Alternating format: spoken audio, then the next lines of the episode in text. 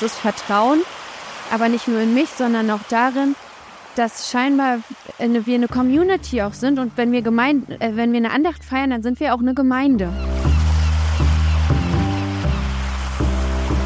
Ich würde dafür plädieren, dass wir uns nochmal die Frage stellen, welche Art von Gemeinschaft brauchen denn Leute, die glauben aktuell?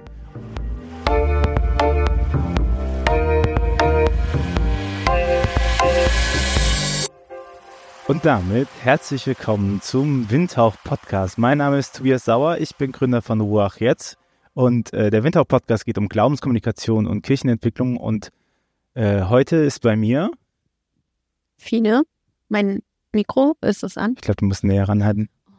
Ah. Hallo, ich bin Josephine Teske. äh, Fine, ich glaube, das muss man nicht fragen, aber das macht das Redeskript. Wer bist du, was machst du? Ähm, ich bin Pastorin in Hamburg in der schönen Nordkirche. Ich bin Eisliebhaberin, Spaghetti-Eis mit Sahne. Ähm, ich bin Mutter und ich bin ähm, auf Instagram aktiv und erzähle dort von meinem Glauben und von dem, was ich so erlebe und wie ich täglich scheitere. Und äh, was bin ich noch? Ratsmitglied der EKD und wild. Und wir haben im Vorfeld überlegt, ähm, kennt mich jemand? Nee. Warte, ich will jetzt kurz sagen, äh, äh, wer kennt den Windhauch-Podcast? Oh, ihr überrascht mich am Kirchentag immer wieder. Ähm, genau, äh, Windhauch-Podcast kommt einmal die Woche, äh, geht um Glaubenskommunikation und Kirchenentwicklung. Wenn ihr Bock darauf habt, guckt euch das an. Ähm, aber wir haben im Vorfeld uns äh, ausgetauscht und überlegt, was machen wir und was machen wir vor allem Dingen, wenn so viele Menschen anwesend sind, weil das soll ja auch was Besonderes sein. So. Und äh, wir sind davon ausgegangen, wenn wir beide uns jetzt darüber unterhalten, was Kirche könnte und nicht, das hätte ihr in anderen Veranstaltungen ganz oft. Aber äh, wir dachten, es gibt ein Thema, was ihr vielleicht nur hier hört und was vielleicht ganz besonders ist. Und äh, deswegen, äh, Fine, äh, wieso glaubst du? Wieso ich glaube, ist weiß ich nicht so richtig. Ich glaube, das ist so zu mir gekommen. Aber ich hoffe, mein Glauben nicht zu verlieren, weil ich ihn so brauche in meinem Leben. Ich brauche die Hoffnung darauf, dass nach dem Tod es irgendwie weitergeht und ich da irgendwie ein Leben habe ohne Schmerzen und vor allem, dass ich die sehe, die gestorben sind ich finde das ja so interessant an diesem Punkt, weil, weil ich mir ganz oft denke, und ich meine, hiernach kommt Hossa Talk und äh, Jay ist da ja einer, der, äh, da glaube ich gut zustimmen kann. Er sagt ja, er ist irgendwie ein Atheist, der glaubt. Und ich stelle mir oft die Frage, so belüge ich mich selber, wenn ich sage, dass ich gläubig bin, weil ich meine, ich weiß nicht, wie das bei euch ist. Also bei mir wohnt Gott nicht im, im Wohnzimmer oder so. Oder ich sage so, ach ja, hier habe ich den jetzt irgendwie, ne? Und äh, deswegen finde ich es so faszinierend. Und warum ich darauf gekommen bin, dass wir darüber reden, ist, äh, weil du bei deiner EKD-Ratsbewerbungsrede äh, ähm, so äh, mir ist so, so krass aufgegangen dabei, kannst du ja gerne nochmal rezitieren, so äh, einfach dir auswendig gelernt, mir ist so aufgegangen, so krass, äh, ich habe das Gefühl, bei dir hat Glaube voll viel mit Rettung zu tun. Also ich bin in der ehemaligen DDR aufgewachsen, äh, naja, doch aufgewachsen, klar, und in der DDR geboren, 86. Und na klar, ich habe nicht mehr von der DDR viel mitbekommen, aber von den Nachwirkungen. Also nur weil die Mauer gefallen war und nur weil Deutschland nur eins war, hat es ja nicht aufgehört. Ähm, haben die Menschen ja nicht plötzlich wieder an Gott geglaubt oder sind zur Kirche gegangen oder die Lehrerinnen hatten plötzlich ein anderes Menschenbild oder wie auch immer. Also der Sozialismus, der hat, der wirkt heute ja noch in Ostdeutschland nach.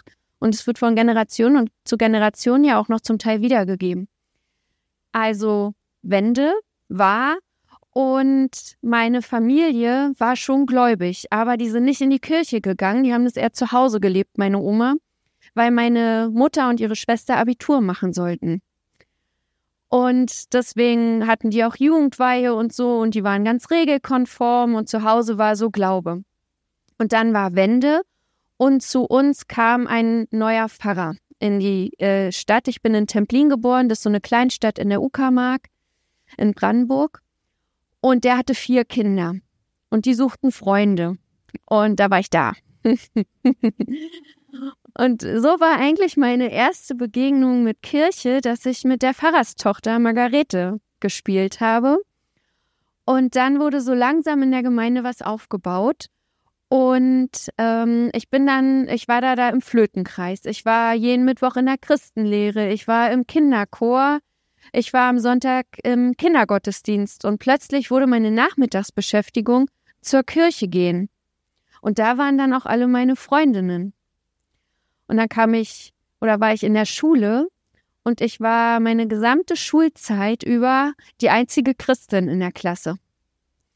Und ich war damit so ein, wie nennt man das, so ein Flamingo. Also irgendwie sowas Schräges. Die glaubt an Gott. Aha, die kann Samstag auf Sonntag nicht bei uns schlafen, weil die geht Sonntag in eine Kirche. Ähm, dann glaube ich, dann hatte ich auch so eine Phase, gerade als ich zum Kirchentag gegangen bin und so mit What Would Jesus Do, äh, ein Armband und Königstochter und so. Ähm, und das war alles für die anderen ganz schön schräg und komisch. Und dann fing die Konfirmandenzeit an und äh, wir waren, glaube ich, vier Jugendliche, die Konfirmandenunterricht gemacht haben und alle anderen hatten Jugendweihe. Und da habe ich so gemerkt, zur Kirche gehen und mein Glauben leben und vor allem auch offen dazu stehen, das ist im Osten ein Bekenntnis. Heute noch. Und das hat mich irgendwie ganz schön stolz gemacht. Das fand ich schön. Aber hast du so einen Moment gehabt, wo du sagst, so jetzt glaube ich? Nee, also da nicht. Tatsächlich. Also äh, das war irgendwie, wollte ich immer diese Gemeinschaft haben. Ich war auf einer Jugendfreizeit, da war ich 13 oder 14. Und da hatte der, ich weiß gar nicht, ich glaube, es war ein Diakon. Wir mussten Frühstückstisch decken und da lief The Eye of the Tiger. Und wir haben, also aus dem Rocky-Film irgendwie, ne? Und wir haben dazu getanzt. Und da dachte ich, das will ich immer haben. Ich will immer Gemeinschaft leben. Ich will das. Ich will von Gott erzählen. Ich will irgendwie Gott, Gott leben. Und ich will das mit den anderen. Und da habe ich beschlossen, ich werde Pfarrerin oder Pastorin. Aber auch in Ermangelung dessen, dass, weil ich nicht richtig wusste, was es noch so an Berufsgruppen in der Kirche gibt. Und du wahrscheinlich auch nicht wusstest, dass du Griechisch machen musstest genau. oder Hebräisch. Genau, das war dann nämlich der Schock tatsächlich. Ich bin, ähm, ich habe hab dann durchgezogen und habe dann sogar auch so eine Lektorenausbildung noch als Jugendliche gemacht und so. Und dann ähm, bin ich zum Studium gegangen und ich war die erste in unserer Familie, die studiert. Und schockschwere Not, das ist ja ein wissenschaftliches Studium an der Uni. So, Kacke. Habe ich nicht gewusst. Also es war mir nicht klar. Ähm, ich war, kannte mich nicht in den Strukturen von der Uni aus. Ich wusste nicht, wie man wissenschaftlich denkt und arbeitet. Und vor allem hat mir die Gemeinschaft gefehlt.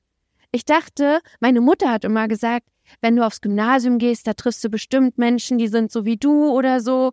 Dann war es immer, wenn du dann Theologie studierst, da triffst du ja immer Menschen, die sind so wie du, die wollen ja auch und glauben ja auch. Ähm, und dann haben die anderen mit mir auch Theologie studiert und die haben ja auch an Gott geglaubt.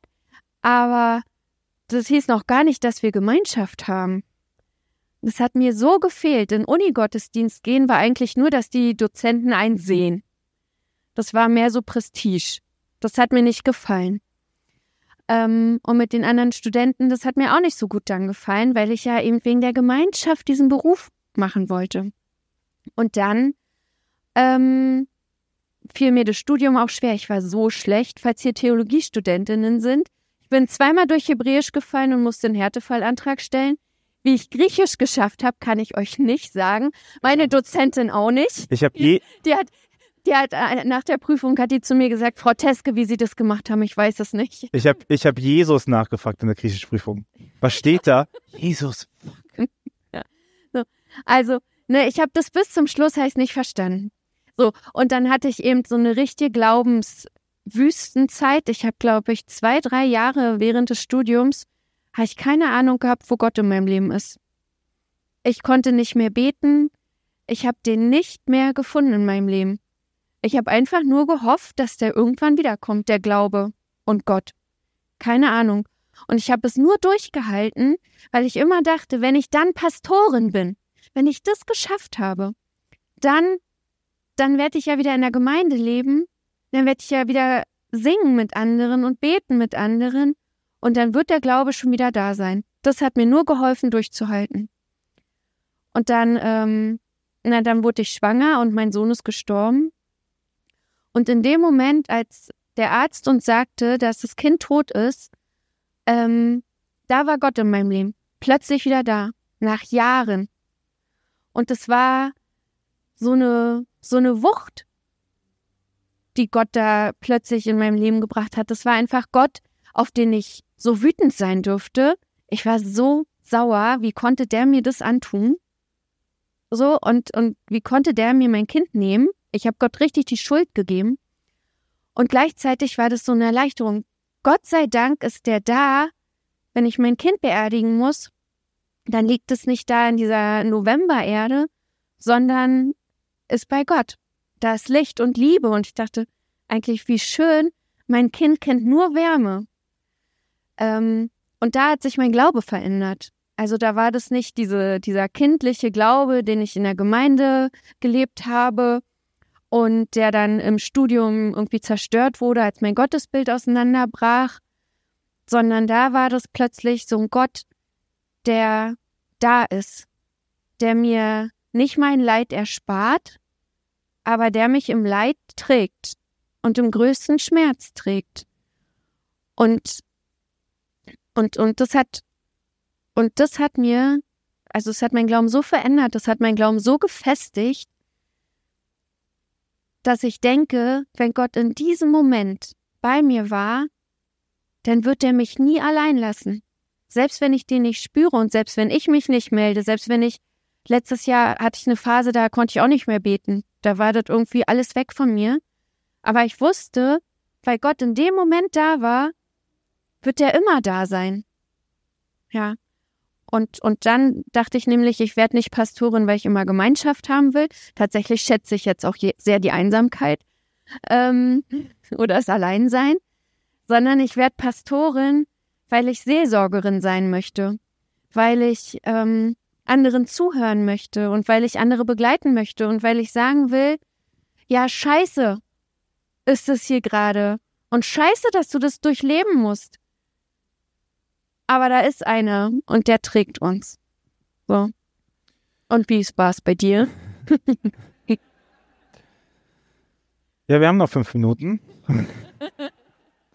ich finde das so schön, weil das ist etwas, wo ich, äh, wo ich, wo ich anknüpfen kann mit meinen Erfahrungen, also was Gottesbilder betrifft und sowas, weil ähm, was ich so krass finde, wenn ich dir zuhöre, ist ja, du das klingt für mich so, du hast Gott die ganze Zeit gesucht in dem Moment, wo andere Menschen dir das bringen. So, wo die Gemeinschaft kommt, die dir Gott bringt. Und dann ist dieser Moment da, wo man merkt, hey, Gott ist schon längst da.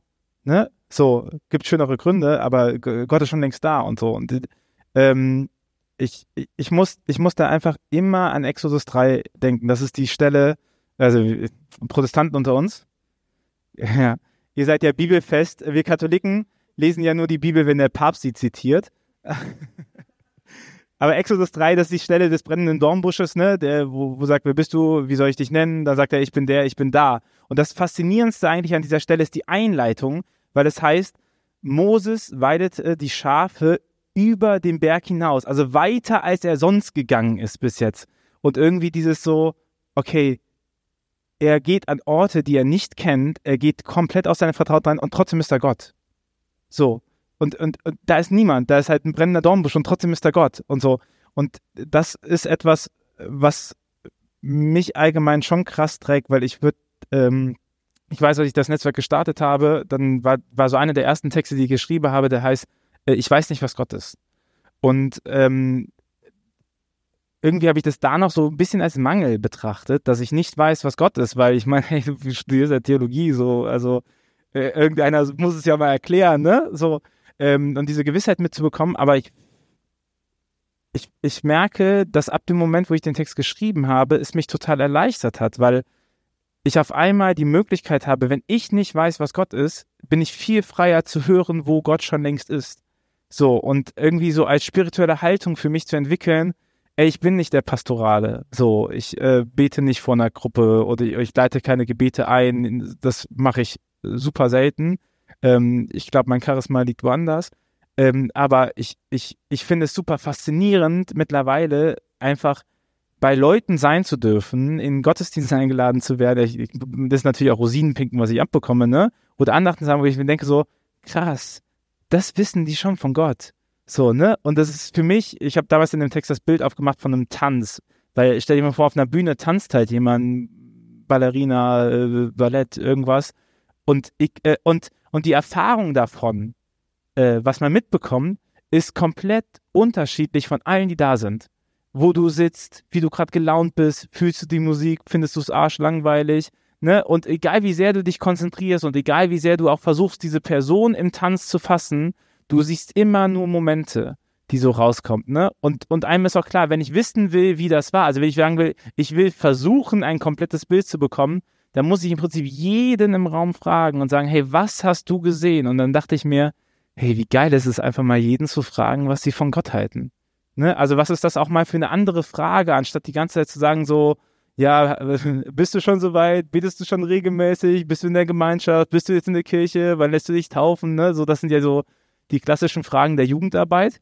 Ähm, und, und, und irgendwie das zu merken, so, nee, ich bringe Gott ja gar nicht zu den Menschen, sondern die Menschen bringen ja Gott zu mir. So, also irgendwie so eine, so eine demütigende, empfangene Gotteshaltung äh, zu entwickeln. Ich finde, Demut ist ja auch eigentlich überhaupt gar nichts Schlechtes. Manchmal wird Demut so als sowas Negatives und äh, ähm, interpretiert, also sich klein machen, sich schämen oder so vor, vor Gott. Also ich finde, man, also wenn ich zum Beispiel segne, dann sehe ich ganz oft besonders ältere Menschen, die, die bücken sich so und die, die ziehen die Schultern ein und der Kopf geht nach unten. Und das finde ich so schade, weil eigentlich, wenn wir den Segen empfangen, wo, wenn nicht dann, können wir uns richtig gerade machen und groß und die Schultern nach hinten und dann, ja, hier, gib's mir. So. Also.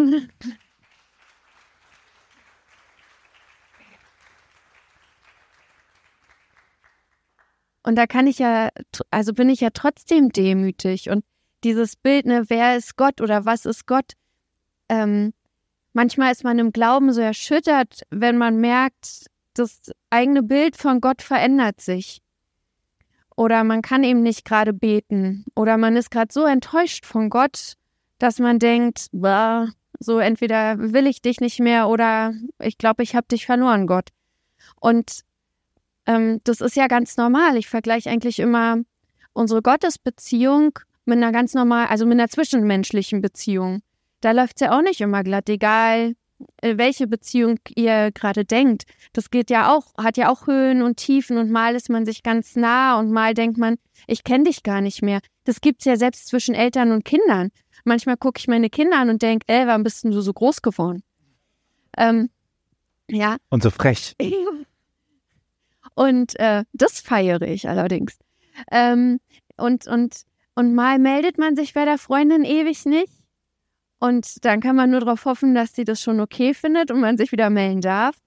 Oder mal ist da dann eine Störung oder so. Und, ähm, und, und auch wir verändern uns ja ständig und und unser Gottesbild eben damit, mit unserer Veränderung, verändert sich ja unser Gottesbild auch. Und das darf ja auch sein. Und sowas darf ja auch wachsen. Und ich glaube, was da hilft, ist einfach sich Zeit lassen und einfach durch die Phasen geduldig gehen. Und manchmal dauern die eben richtig lang und dann ist es blöd mit der ähm, Geduld. Ähm, ich bin auch kein geduldiger Mensch, aber ähm, hm. ich glaube, sowas hilft dann einfach nur. Ich ich bin ja klassisch kirchlich sozialisiert in einer, in einer Pfarrei und ähm, äh, halt das ne, Mutter katholisch und ab der, wenn du zuerst Kommunion willst, dann bist du auch sonntags in der Kirche mal. Also es, ich habe Gott sei Dank nie diese Höllenqualen-Geschichten gehört oder sowas. Äh, da, da, bin ich, da, da bin ich verschont gewesen, aber mir hat es auch Spaß gemacht. Ich meine, bei uns gibt es ja die Messdienarbeit, das war genau das Gleiche. Also man nimmt das so mit.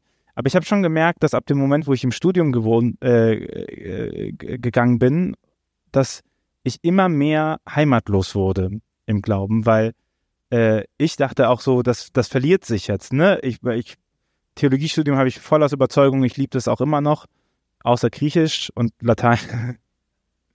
Hebräisch geht, das äh, bekommt man hin. Aber, ähm, aber ich merke so, wie man heimatlos wird und was irgendwie für mich voll das auch gerettet hat, war einfach irgendwann die Erkenntnis zu bekommen, dass Kirche und Glaube nicht dasselbe ist, sondern ähm, dass das Glaube halt meine persönliche Beziehung zu Gott ist. So, und die kann niemand in Frage stellen. Genau das Gleiche auch, äh, wenn man Liebesbeziehungen hat oder sowas, ne, dann äh, niemand kann eine Liebesbeziehung in Frage stellen. Man kann natürlich äh, Richtwerte geben. Man kann sagen, hey, pass auf, die Erfahrung habe ich oder ne, oder es ist ja voll gut, wenn man auch andere Leute kennt und sagt so, ach, guck mal, ihr fahrt auch dieses Beziehungsmodell oder ähm, äh, wie ist das denn? Äh, soll ich jetzt schon mal Schluss machen mit denen einfach prophylaktisch oder warte ich noch mal ein bisschen oder der hat mir nicht geantwortet? Ne? Also es ist voll gut, wenn man wenn man Leute hat, die da auch drinne sind und äh, wo womit man einen Erfahrungsschatz teilt. Aber die Entscheidung, ob ich die Person lieben möchte oder nicht, die kann mir keiner abnehmen. Und ich finde auch dieses, ich kann total verliebt sein und ich kann nicht darüber sprechen. Ne, wenn mich dann jemand fragt und sagt, hey, worum geht's da eigentlich? Dann so, ja, also ähm, dann Moment, also äh, keine Ahnung, wir teilen Spaghetti-Eis oder so. ne? Und das, da, dafür hilft das halt natürlich wir nicht. Ich habe es probiert, seitdem habe ich nur noch vier Finger. ähm, aber äh, deswegen auch so die Rollen mal zu klären ne? und zu sagen so, hey, äh, ich finde es voll gut zu merken, dass das, was ich mit Gott ausdeale, etwas ist, was ich mit Gott ausdeale. Und ich freue mich, dass ich Menschen habe in meiner Nähe, worüber ich erzählen darf und die mit ihrer Erfahrung das mitreflektieren. Und äh, das macht es auch frei, ne? So, dass, dass, das lässt Gott bei einem selber sein und nicht irgendwo mit irgendeinem Werk, mit irgendwas beten, mit irgendwas, ne? Hilft alles. Es hilft ja auch, zum Beispiel den Abwasch zu machen und nicht nur darauf vertrauen, dass es sich von alleine löst in der Beziehung, ne? So, manchmal, Werke helfen ja manchmal auch, aber es ist nicht die Voraussetzung dafür, dass es existiert. So, die Liebe, sowohl in, der, in einer partnerschaftlichen Liebe als auch in, in der Gottesliebe, hat einen gewissen Anteil von, ähm, von Bedingungslosigkeit. Ne? Sie hat was von Entscheidung, aber sie hat, finde ich, auch was von Bedingungslosigkeit zu sagen, ich habe mich dazu entschieden und wenn ich das mal drei Wochen Durchstrecke habe, ich gucke das mal so und ich schaue mir das mal an. Das heißt nicht, dass man dann nicht auch sagt, nee, sorry, also mit uns in beiden Sachen wird nichts mehr. Aber du sprichst ja eigentlich ähm, aus einer reflektierten Position und auch als jemand, der irgendwie frei glauben konnte und frei denken konnte. Aber es gibt ja wirklich auch sehr konservative Gemeinden zum Beispiel, ähm, die eben anders, also wo man eben vielleicht nicht so frei über den eigenen Glauben sprechen kann und auch nicht über das eigene Sein, wo klar ist, in dieser Gemeinde kann ich mich nicht outen. Oder in dieser Gemeinde kann ich nicht sagen, ich hätte gerne Sex vor der Ehe. So, ja, da kannst du vielleicht nicht mal daten. Ähm, oder wie auch immer. Oder äh, andere Glaubensfragen besprechen, weil das so eng ist von dem, was richtig ist und wie du richtig glauben musst. Ähm, und, und ich glaube, da ist es dann so richtig schwer, gerade wenn man in einer ähm, Pubertät ist und eh auf der Suche ist und eh nicht weiß, wo vorne und hinten ist. Ähm, da ist es dann eben schwer, mit anderen über den eigenen Glauben zu sprechen, weil der Glaube ist ja so das Persönlichste, was wir haben. Und wenn wir das dann offenlegen und es wird dann verletzt, dann werden wir ja direkt verletzt. Dann wird uns ja etwas abgesprochen, auch als Mensch. Und deswegen ist es irgendwie so wichtig, einen Safe Space zu haben und Menschen zu finden, denen wir wirklich vertrauen können, in dem Sinne, dass die uns dann nicht verurteilen. Ja, und sowas gibt es auch nicht überall. Und, und ich würde sagen, das ist so etwas, also ich habe schon in der ersten Reihe gesagt, vielleicht brauche ich Taschentücher oder so. Ich, da, da, würde ich auch emotional den Punkt, weil diese Heimatlosigkeit und diese Tatsache, dass wir christlich so sehr von moralen Vorstellungen irgendwelcher Leute definieren, was sich nicht wiederfindet so, finde ich, ist, ist, ist die Grundessenz äh, von, von dem Engagement, wo ich jetzt sagen kann, hey, Gott sei Dank kann ich davon leben oder so. Das äh, hätte ja auch niemand erwartet. Also niemand hat mir geraten, äh, mach dich mal als Theologe selbstständig. Ähm, sondern äh, das zu merken und zu merken, okay, diese Struktur, die wir schaffen, wo wir sagen, wir versuchen, äh, soweit es uns möglich ist, LGBTQTI plus Ally zu sein. Wir versuchen, soweit es möglich ist, feministische Literatur zu machen. Wir versuchen, diese Freiheit und diese Nichtübergriffigkeit im, im Glauben zu machen. Wir kooperieren nicht mit Leuten äh, und mit anderen Netzwerken, wo wir sagen, sorry, ihr, ihr wacht da aus irgendeinem Gefühl von, wir wollen nicht alle verlieren, ähm, äh, lasst ihr es zu, dass Menschen diskriminiert werden. Ey, wir sind nicht perfekt oder so, das möchte ich gar nicht sagen. Aber ich finde, christlich äh, soll nicht immer nur äh, in Abgrenzung zu fundamental christlich definiert werden. Ne? Also immer wieder zu sagen, so, wir sind christlich, aber wir sind, äh, wir haben das aber trotzdem lieber. So, nee, fuck it, Alter, ich bin christlich und ich bin nicht homophob. So, und ich finde nicht, dass das eine Besonderheit sein sollte. Ich finde, andere sollten sich rechtfertigen, die halt anfangen zu sagen, ey, ich bin christlich und ich schreibe dir aber vor, wie Glaube und Religion funktioniert und so. Und dann denke ich mir, hey, wer bin ich denn, Alter?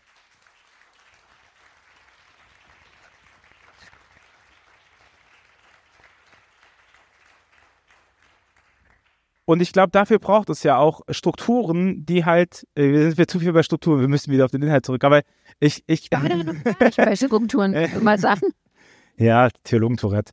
Ähm, äh, äh, ich, wir sind irgendwie so, äh, also es, es braucht eben auch Player, die sagen, hey, für uns ist es gar nicht überlebenswichtig, dass Gemeinschaft existiert, so, sondern für uns ist es einfach überlebenswichtig, dass es Leute gibt, die Bock haben, sich mit Spiritualität auseinanderzusetzen. Und das ist etwas, was wir halt können, ne? Und, und ich glaube, das ist so irgendwie dieser Habitus, sowas zu schaffen. Und deswegen, äh, ich, deswegen, du weißt es, deswegen arbeite ich auch voll gerne mit dir zusammen. Und ich glaube, wir bekommen da ganz gut, weil man, weil man einfach diesen Drive hat zu sagen so, hey, mach das doch mal. Und wir sagen dir gar nicht, wo es ausgeht. So, sondern guck doch mal einfach dahin. So, ich, ich, ich, du weißt doch, dass ich Pastorin bin. Ich muss dir das ja nicht die ganze Zeit sagen oder so, ne? Und, Und gleichzeitig finde ich aber als Gemeinschaft auch gerade für unseren Glauben wichtig. Also, der, also Gemeinschaft stärkt uns ja. Ich habe das jetzt auf dem Kirchentag wieder gemerkt. Ähm, wenn wir da gemeinsam singen, hundert oder tausende Menschen, das macht ja was. Mein Sohn, der äh, muss, den schleppe ich ständig mit in eine Kirche, muss er einfach, der Arme. So, und, und der glaubt auch an Gott, der trägt auch stolz irgendwie sein Kreuz. Ähm, und der singt auch mit uns mit, aber ich, ich glaube, also ich habe noch nie gespürt, dass er das irgendwie richtig spürt. Und dann war äh, dieser Abendgottesdienst am ersten, am ersten Abend, am Abend der Begegnung. Und ähm, wir hatten eine Kerze, wir waren eine Gruppe von fünf oder sechs Leuten. Und wir hatten eine einzige dieser Kerzen noch abbekommen. Und mein Sohn, der war die vorher, der war die ganze Zeit, wo gibt's eine Kerze, wo gibt's eine Kerze? Und so und war irgendwie, oh, jetzt hier, erst musste ich ewig bei diesem Gottesdienst in der Sonne braten. Da musste ich mit den Erwachsenen irgendwie so chinesisches Zeugs essen, was ich gar nicht mag. Ähm, so, der war, eigentlich hatte der gar keinen Bock mehr. Und dann waren wir da. Und dann hatte jemand eine Kerze besorgt und die hat er bekommen.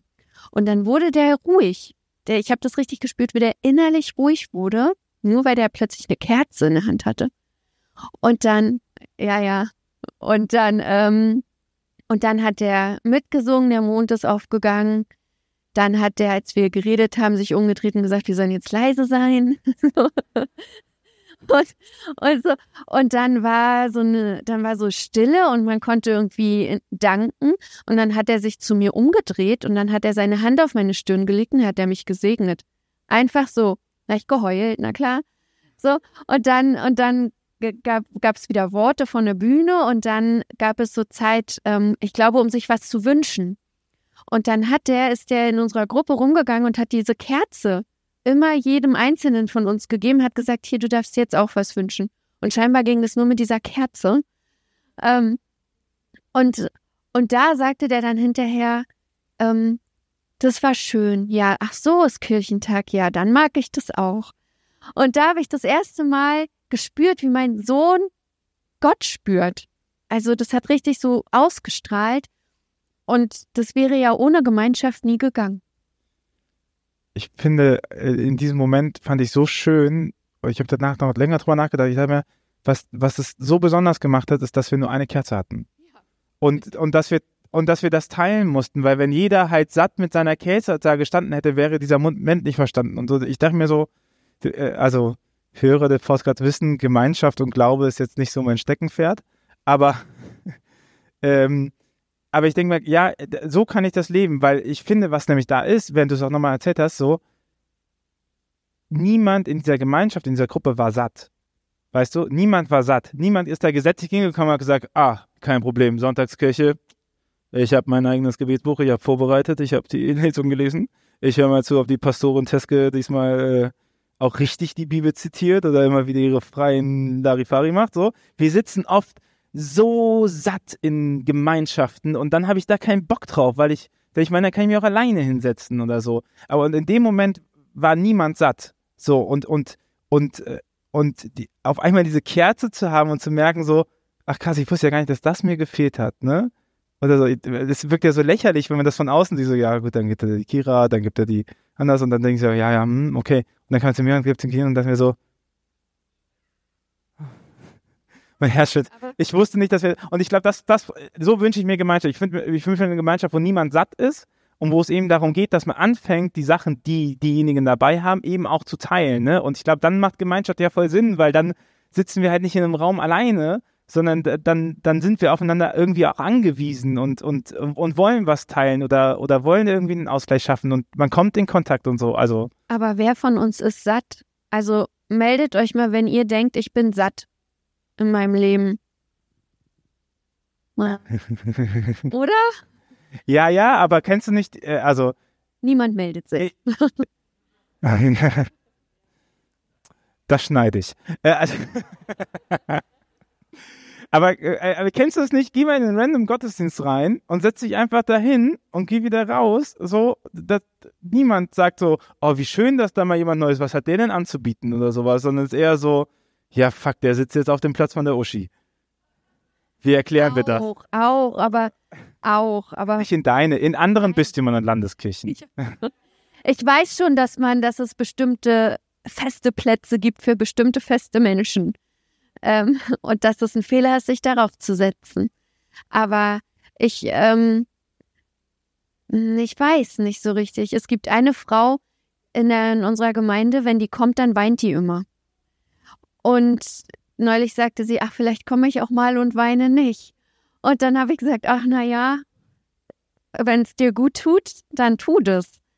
Ähm, oder es gibt eine Frau, die immer wenn ich anfange zu predigen, dann, dann in dem Moment holt die einen Bonks aus der Tasche. Und da muss die den immer, du weißt, wen ich meine, ne? Und dann. und dann, und dann ist es auch nicht so leise, sondern dann raschelt es. Und dann hab, und, und ich weiß nicht, warum sie das macht, aber vielleicht braucht sie das nochmal, um einen Schritt zurückzugehen. Vielleicht wird ihr das zu nahe dann. Habe ich mir so überlegt. Oder ähm, naja, es gibt die Konfis, die wissen überhaupt gar nicht, was sie überhaupt da sollen. Und eigentlich würden sie lieber schlafen und ich kann sie so gut verstehen. Ähm, und ich merke bei mir selber auch, dass ich, ähm, wenn ich Gottesdienst feiere als Pastorin, dass ich den wirklich feiere. Also ich ziehe das durch für die anderen. Ähm, aber eigentlich merke ich dann, ich brauche den so sehr. Und ich brauche diese Gemeinschaft so sehr. Und dann bin ich richtig dankbar, dass ich auch, ich bin ja nur so ein kleiner Teil davon, aber dass ich auch daran mitwirken darf, dass wir da irgendwie eine Gemeinschaft haben und dass alle, wenn sie möchten, in so einem Gottesdienst etwas finden, was sie ein Stück satt macht. Und wenn es auch nur so ein bisschen ist und wenn es auch nur hält, bis der letzte Ton der Orgel verklungen ist. Ähm, ja, aber sowas, und, und ich glaube, sowas geht wenn man auch fremd in Gottesdienst kommt und eigentlich niemand kennt und ganz hinten sitzt und nicht gesehen werden will.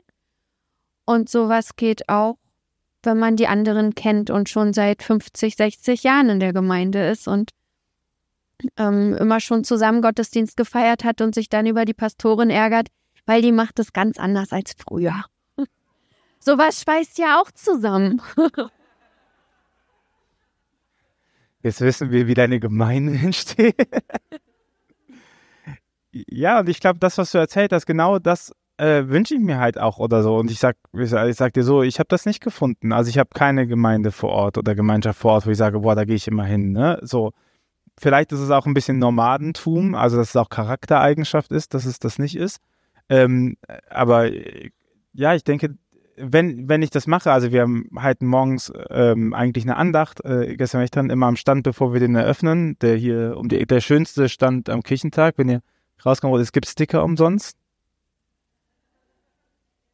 Ähm, und dann merke ich schon so, ja, ich kann, man kann so einen Ort erschaffen für die Leute, wo man, wo man einfach was reinlegt, ne? Und wo man auch das Gefühl hat, die Leute sind jetzt irgendwie da und die legen auch ihre Sachen mit rein. Und das meine ich so. Und deswegen auch zu sagen, ey, ich, wünsche mir eine Gemeinde, wo jemand ein Bonbonpapier macht und es ist in Ordnung. Oder ich wünsche mir eine Gemeinde, wo auch ein Kind schreit und es ist in Ordnung. Und dass, dass niemand das Gefühl hat, oh, ich fall gerade auf, ich muss raus. Oder so, ne?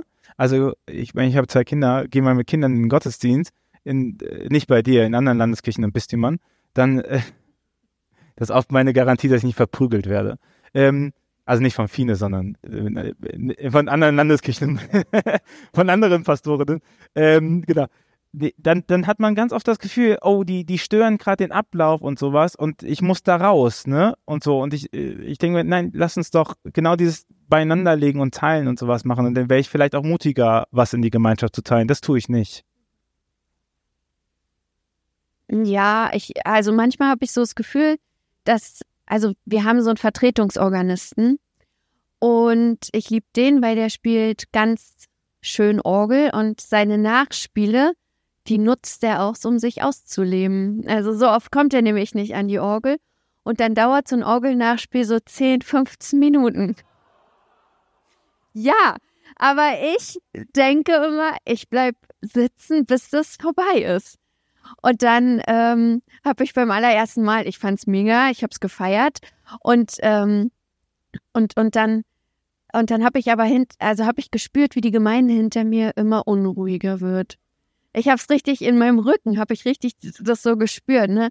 Dann haben die mit den Füßen, dann fingen Gerede an, dann stand einer auf und ich dachte, nee, du bleibst sitzen, bis das hier vorbei ist du, du zeigst, weil Gemeinde hört ja auch, ne? Die stehen ja erst auch, wenn ich aufstehe. ähm, wie komme ich da jetzt zu, das zu erzählen? Achso, ja, was ich sagen will, ist, manchmal liegt es ja auch an, an denen, die, naja, die Macht haben in so einem Gottesdienst. Und das muss nicht immer nur die Fahrperson sein. Das kann auch eine Küsterin sein, die haben auch echt viel Macht. oder, oder ähm, die Seniorin oder der Kirchengemeinderatsvorsitzende, die äh, schon in der Gemeinde ewig sind, so und da weiß die Gemeinde erst, wenn der aufsteht, dann stehe ich auch auf oder so. Oder Kirchenmusikerin, ne? Also ja klar hat ihr Laudato Si, aber so fucking langsam. Ja. Dass ihr keinen Bock habt, euch das irgendwann nochmal zu wünschen. Also, was ich, also ne, wir sind ja auch Gemeinde und wir sind ja auch Gemeinschaft wir müssen ja nicht so passiv sein. Also äh, alle, die da in so einer Gemeinde sitzen, die haben die Macht, was zu verändern. Das ist manchmal ganz schön schwer, das weiß ich. Und ich habe auch schon aufgegeben manchmal. Nicht als Pastorin, sondern als auch als Pastorin. Aber ähm, wenn man sich so zusammentut, ne, was dann, ich glaube, sowas, sowas geht dann. Und gestern Abend war ich beim Empfang der SPD. Da waren viele wichtige Leute. Ähm, also so ne, irgendwie große PolitikerInnen. Und davor war ich hier bei einem, bei einer Podiumsdiskussion und danach kamen ganz viele Menschen zu mir. Und als ich völlig erschlagen im Bett lag von all den Menschen, die mir gestern begegnet sind, da habe ich drüber nachgedacht, wer ist eigentlich wichtig für Kirche? Oder wer hält sich für wichtig? Und dann dachte ich, die, die eigentlich die Wichtigen sind, die halten sich nicht für wichtig. Die denken, ah, ich bin ja nur so ein kleines Gemeindemitglied oder ich bin ja noch viel zu jung im Kirchengemeinderat, was sagen, zu sagen. Oder so. Und, oder die Kinder, ja, die denken, von denen wir singen, ihr seid das Salz in der Suppe der Gemeinde. Egal, was andere meinen, wir machen mit. Ähm, die werden oft so klein gehalten und die denken, ich bin ja gar nicht wichtig in der Gemeinde. Aber eigentlich geht Gemeinschaft ja gar nicht ohne die und ohne euch und ohne uns. Und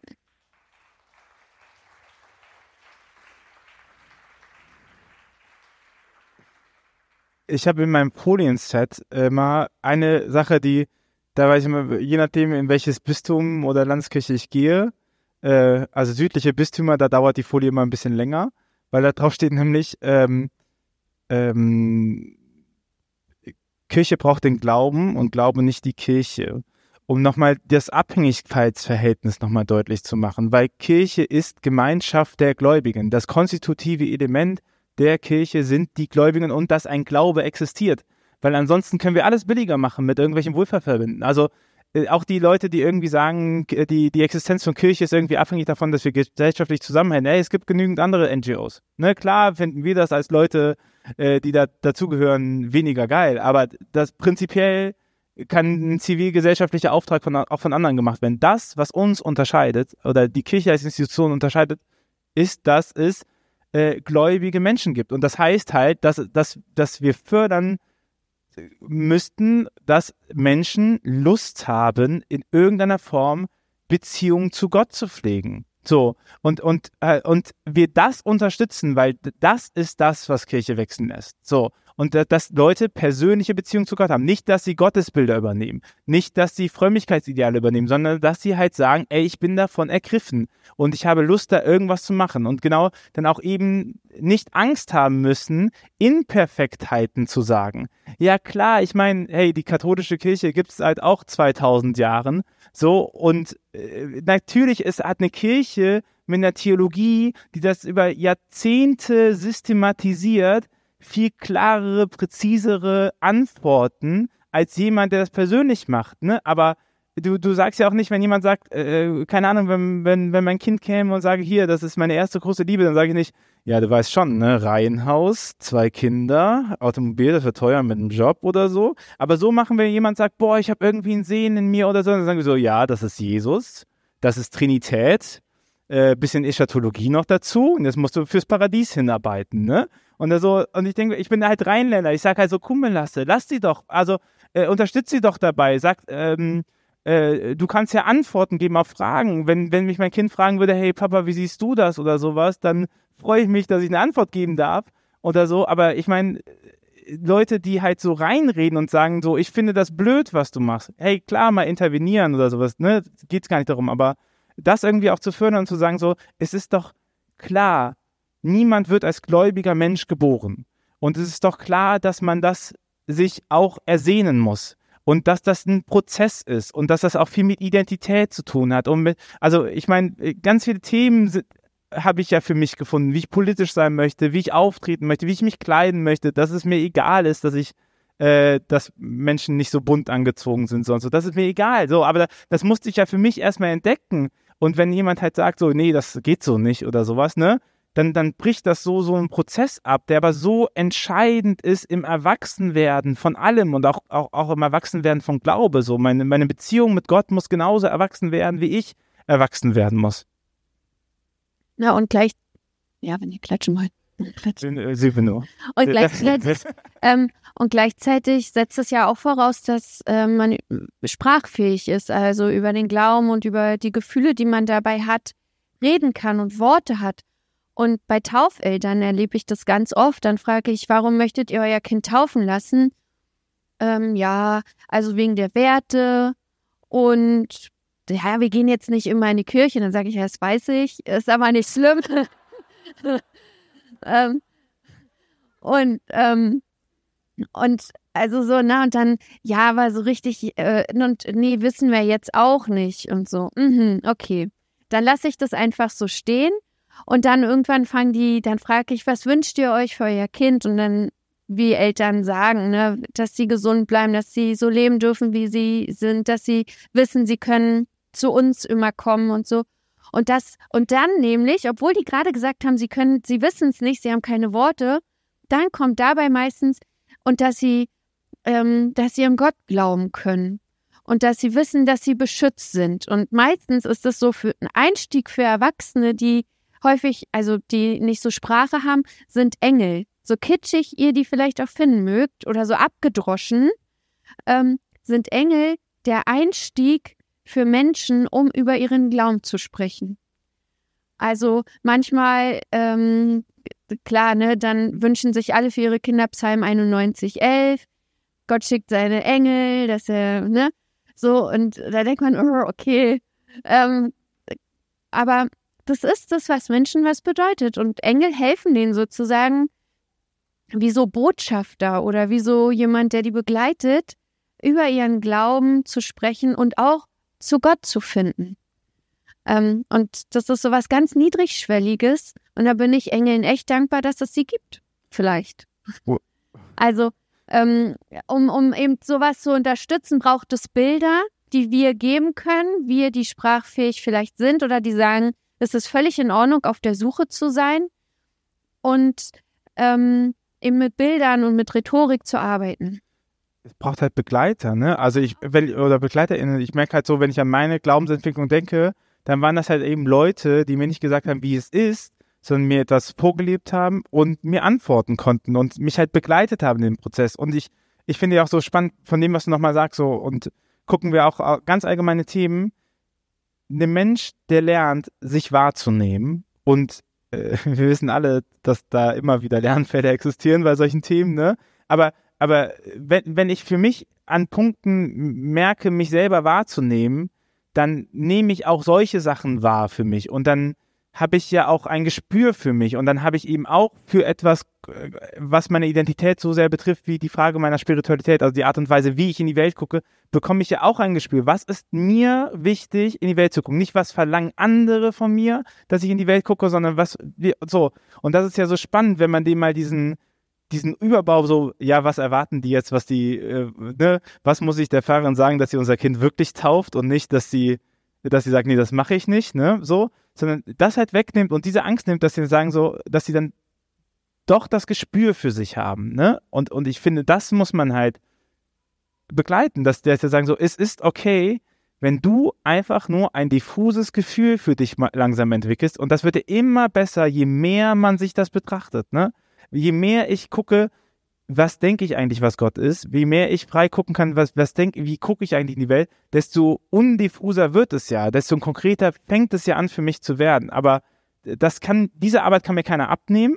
Und aber ich brauche dafür den sicheren Raum, da sind wir bei Safe Spaces, ne? Ich brauche diesen sicheren Raum, der mir erlaubt, dass niemand dazwischen funkt. Ne? Dass der sagt so, oh ne, das kannst du jetzt gerade nicht. Sondern das Begleiter, weißt du, dass ich sagen kann, ey, das mache ich, und dann kannst du natürlich sagen, boah, das ist eine Erfahrung, die ich nicht teile oder so, aber das ist was anderes zu sagen, als zu sagen, na sorry, das ist nicht Jesus, ne? Das ist witzig, als du das gerade sagtest, du hattest ähm, immer so Begleiter. Ich ähm, bin eher in Abgrenzung gegangen. Also den Pfarrer, was der gepredigt hatte, das fand ich immer blöd. Der ist immer mit so einem Weihnachten stand der immer mit dem Zeigefinger auf der Kanzel. Weihnachten, ja. Äh, und und, und eigentlich fand ich das immer gar nicht. Es war gar nicht das, was ich glauben wollte oder wie ich das gut fand. Und als ich erzählt habe, ich möchte Theologie studieren in der Gemeinde, da sagte der Kantor, mach das nicht. Also, das ist kein dankbarer Beruf. ähm, und, aber ich weiß nicht, irgendwie bin ich ja doch dran geblieben, ne? Aber ähm, ich weiß gar nicht, ob es immer Begleiter also es, klar, ist gut und einfacher und schöner und ich möchte auch lieber Begleiterin sein, aber vielleicht kann man manchmal auch einfach darauf vertrauen, dass Gott wirkt. Kann er sein. Ich würde sagen, Fine, du bist äh, eine wahnsinnig gute Begleitung für voll viele. Also ich meine, Begleiter ja auch nicht Furunkel am Arsch, sondern ich meine Begleiter, ich meine Begleiter, Begleiterin, äh, als eine Person, wo du sagen kannst, ey, ich brauche das mal gerade. So, bist du jetzt kurz bei mir, ne? Äh, unterstütze mich, trägst du mich durch die Adventszeit. So, ich brauche das mal gerade. Und auch, äh, und eine, Begleit, eine Begleiterin ist nicht sauer, wenn man sagt, jetzt ist vorbei. Ne? Eine Partnerin oder sowas oder eine feste Freundschaft, die sagt dann so, aber wieso meldest du dich nicht mehr? Aber eine Begleitperson, die weiß ja um ihre Rolle oder sollte um ihre Rolle wissen, dass sie eben ein Teil begleitet und wieder weggeht und wieder kommt. Und ich finde, das ist etwas, wenn ich so auf unsere, auf unser Netzwerk gucke und die Sachen, was, was glaube ich die größte Kompetenz immer ist, dass da Leute einfach da sind, die was leben und man kann sich hin, man kann die auch mal stumm schalten und sagen, boah, das kann ich gerade einfach nicht aushalten. Und ich, ich möchte auch sagen, das ist voll in Ordnung. Ne? Also auch genau auf sich selber zu gucken, was halte ich aus, was halte ich nicht aus. Und dann auch mal zu sagen, so, nee, weißt du was, diese Fastenzeit soll mich mal Kira begleiten. Das nehme ich mal an. Oder diese Fastenzeit soll mich mal Fina begleiten. Aber das ist auch meine Entscheidung, ob du mich begleitest oder nicht. Das, das kann mich, das nimmt mir auch niemand ab. Ne? So, so möchte ich Begleitpersonen verstehen. Die drängt sich nicht auf, aber die ist da und sagt, ja, dann gehe ich mit, wenn du mich gerade brauchst. Und äh, genau das, was halt Gott wirkt, Gott braucht niemanden, um mit uns zu sprechen, außer unsere Fähigkeit zu sagen, boah, ich höre mal zu. Also genau dieses Stummschalten oder mal einfach nicht ertragen oder so, das ist ja auch Medienkompetenz. Und das tue ich ja auch bei einigen anderen Christinnen, nur das nicht bei dir. Ich gucke dich dann immer an. Wie hast du mich wieder stumm geschaltet? ähm, und da habe ich ähm, beim Eröffnungsgottesdienst drüber nachgedacht. Ich weiß nicht mehr, was mich da, ich glaube, bei einem Lied war das, was wir gesungen haben. Ich war auf dem, heißt es Kornplatz? Kornmarkt. Kornmarkt. Genau, ich, bei einem Lied äh, ist es mir so gekommen, ähm, wer ist eigentlich Gott? Und da dachte ich nochmal eigentlich, wie viel Verantwortung ich trage, wenn ich da von meinem Glauben erzähle. Und ich äh, ist ja nur meine Perspektive und es ist ja nur mein Glaube. Und ähm, und ich sage, ich lege so die Bibel aus und ich glaube so und so stelle ich mir Gott vor. Und dann gibt es jemand ganz anderen und die sagt, du musst so glauben und so lege ich die Bibel aus und du kommst in die Hölle, wenn und so. Und da habe ich drüber nachgedacht, dass es ja, dass keine von uns weiß, wer Gott ist und wie Gott ist. Und ich sage, ich glaube, Gott will, dass wir so leben oder so miteinander umgehen. Und sie sagt, ich weiß, dass wir so leben sollen oder so miteinander umgehen sollen, aber am Ende weiß es keiner. Am Ende weiß es Gott allein, egal wie wir die Bibel auslegen und lesen. Und ich sage jetzt mit gutem Gewissen, ich denke, es ist so. Und ich denke, dass Gott alle liebt. Und ich denke, dass es kein Fehler ist, dass es mehr als männlich und weiblich gibt. Ja, das ist kein Fehler Gottes. So, der hat ja diesen Menschen trotzdem gemacht. Äh, so gut wie er ist. Ähm, und, und da dachte ich, das werden wir ja erst sehen, wenn wir sterben. Hoffe ich. Ich, ich bin dann so gespannt auf all die Antworten, die ich da kriege. Alter, oh Gott, ist mir sowas von schuldig dann, so mir Antworten zu geben. Und dann werde ich ja sehen, war das richtig, was ich mein Leben lang gedacht und geglaubt und wie ich gelebt habe? Oder war es eben ein Fehler? Und das entbindet mich ja, das empfinde ich als Freiheit und das Empfind, em, ent, Freiheit entbindet mich eben nicht vor Verantwortung. Im Gegenteil finde ich, Freiheit bringt sehr viel Verantwortung mit sich. Ähm, und dann als nächstes, vielleicht ist jetzt konfus, aber so waren meine Gedanken einfach. Als nächstes dachte ich, was ist, wenn jetzt eine Person kommt und die sagt, ich bin eine Prophetin Gottes. Gott hat zu mir gesprochen. Und Gott sagt zu mir, ich soll euch sagen, es gibt nur Mann und Frau. Und ihr dürft nur Mann und Frau lieben. Oder so. Und, oder was ist, wenn Gott hat zu mir gesprochen, wir sollen jetzt Krieg führen? Also was mache ich denn damit? Wenn es das genau das Gegenteil von dem ist, was ich glaube. Glaube, äh, glaube ich dann dieser Person und sag, okay, du bist Prophetin, äh, wenn du, wenn du sagst, Gott hat zu dir gesprochen, oder folge ich nur denen, die nur das reden, was ich will? Ähm, ich weiß, das war konfus, Entschuldigung. Aber das sind so Fragen, die ich mir stelle, die einen alle mit, mit, mit meiner Freiheit einhergehen, die so viel Verantwortung mit sich bringt. Und ich weiß, dass ich, wenn mir Tausende von Menschen jeden Tag auf Instagram zuhören und zugucken, dass ich wirklich viel Verantwortung habe dass ich damit auch Menschen ausschließe mit dem, wie ich bin und was ich sage.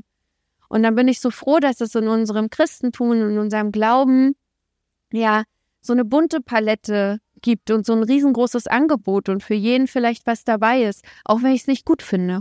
Und dann wiederum denke ich, wie gut, dass wir in unserer Kirche oder auch in unserem Glauben Demokratie vorleben können, wenn wir einander respektieren. Und wenn wir auch respektieren, dass es da jemanden gibt, die hat eine völlig andere Meinung, das macht mich wütend, das macht mir Angst, aber die gibt es eben und ich muss sie mir vielleicht nicht anhören, das tue ich nicht. Ähm, aber die gibt es und die muss ich eben auch respektieren und die darf ich dann auch nicht ausschließen.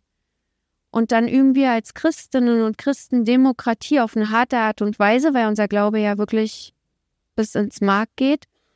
Und wie gut, dass wir das dann ausstrahlen dürfen in unsere Gesellschaft. Also demokratische Strukturen üben wir noch in der katholischen Kirche? Sind, Ja, ich rede immer. Und äh, der Prophet, ganz klar, Papst nicht abgesegnet, wird nicht geglaubt.